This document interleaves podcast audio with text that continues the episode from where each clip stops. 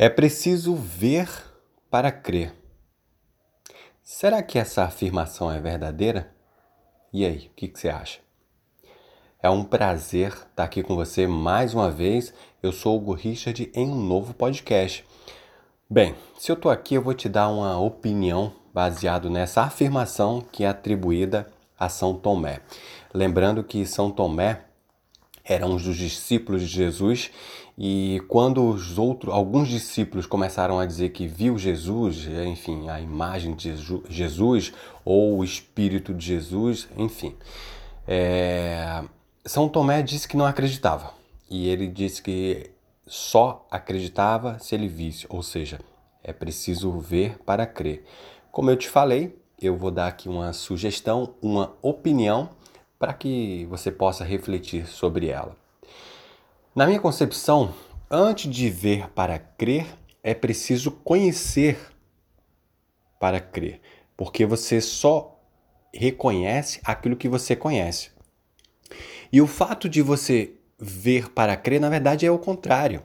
É preciso crer para ver, porque nós, seres humanos, somos muito, digamos, doutrinados, ou qualquer palavra que seja, que indique que nós só acreditamos ou temos uma tendência a acreditar aquilo que nós vemos. Por exemplo, eu hoje tinha uma programação, é, queria gravar um podcast para você com outro tema, mas é, vindo aqui para o local onde eu gravo, eu vi um vento muito forte que estava soprando né, aquelas folhas secas na, na estrada e eu, durante um tempo que estava parado no sinal, eu fiquei contemplando aquela beleza. E aquelas folhas secas no, no vento muito forte veio como se fosse um balé. E eu achei aquilo belíssimo, de uma beleza incrível. Mas aí é que tá. Imagina só se você nunca ouvisse falar no vento. Se você crescesse, nascesse, vivesse até hoje e ninguém falasse no vento ou no ar. E no estalar de dedos, o vento surgisse, como hoje surge, como hoje acontece, que mesmo que você não consiga ver o vento, mas você vê o efeito dele, você vê como eu acabei de dizer, ele soprar nas árvores, nas folhas secas, nas folhas verdes, é, enfim, assanhar o cabelo das meninas e, claro, refrescar nossa casa, nosso ambiente, o vento que nós não vemos, mas nós sentimos. E aí eu te pergunto, minha amiga e meu amigo que me dá o privilégio da sua audiência mais uma vez, Quantas coisas nós não enxergamos, mas nós sabemos que existe, como por exemplo a própria energia.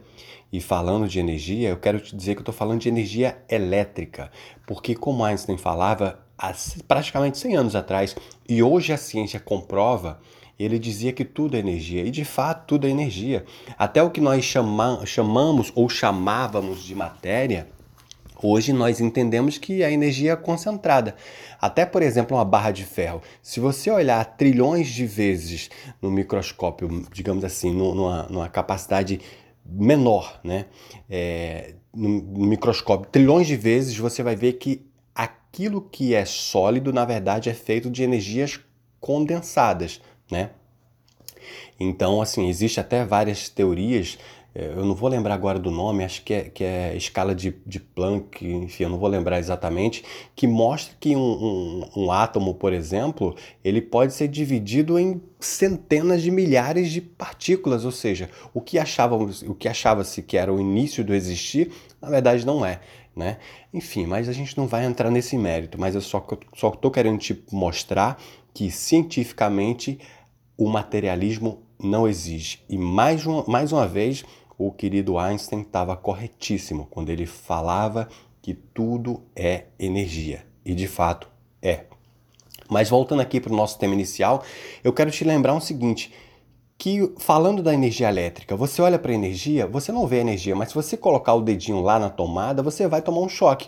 E você não faz isso hoje porque em algum momento você já tomou um choque ou já viu alguém que tomou um choque, né?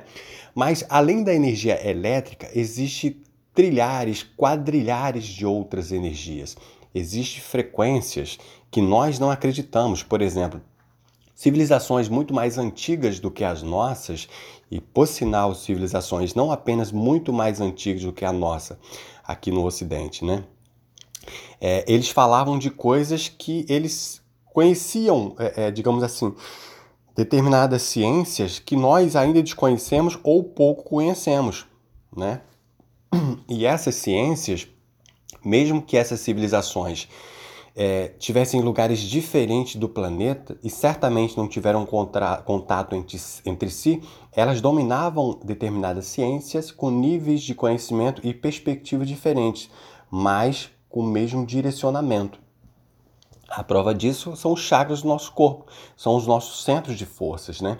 E aí, se você for uma pessoa, uma pessoa cética nesse momento, vai achar que a gente está falando de crendice, espiritualidade, de certa forma sim, mas não apenas isso.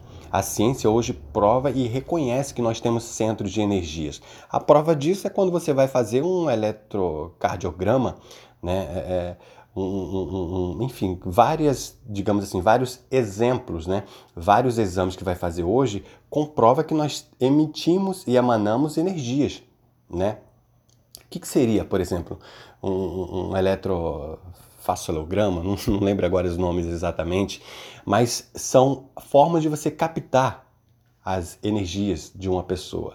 A própria acupuntura né, trabalha com energias, fluxos de energias que muitas vezes estão estagnados no corpo, mas eu estou te contando tudo isso para dizer que nós devemos acreditar naquilo que nós não vemos, devemos apenas conhecer, porque existe muito mais coisas que nós não conseguimos ver do que aquilo que nós somos capazes de enxergar. E enxergar com a mente, com a imaginação, com o conhecimento é muito mais rico do que enxergar com os olhos do corpo. Essa visão que nós temos quando nós abrimos os olhos em lugares iluminados e estamos concentrados, mesmo assim, a nossa visão do corpo, a capacidade de, absor de absorção ou de entendimento do cérebro através daquilo que nós conseguimos, entre aspas, enxergar, é infinitamente menor do que existe no todo.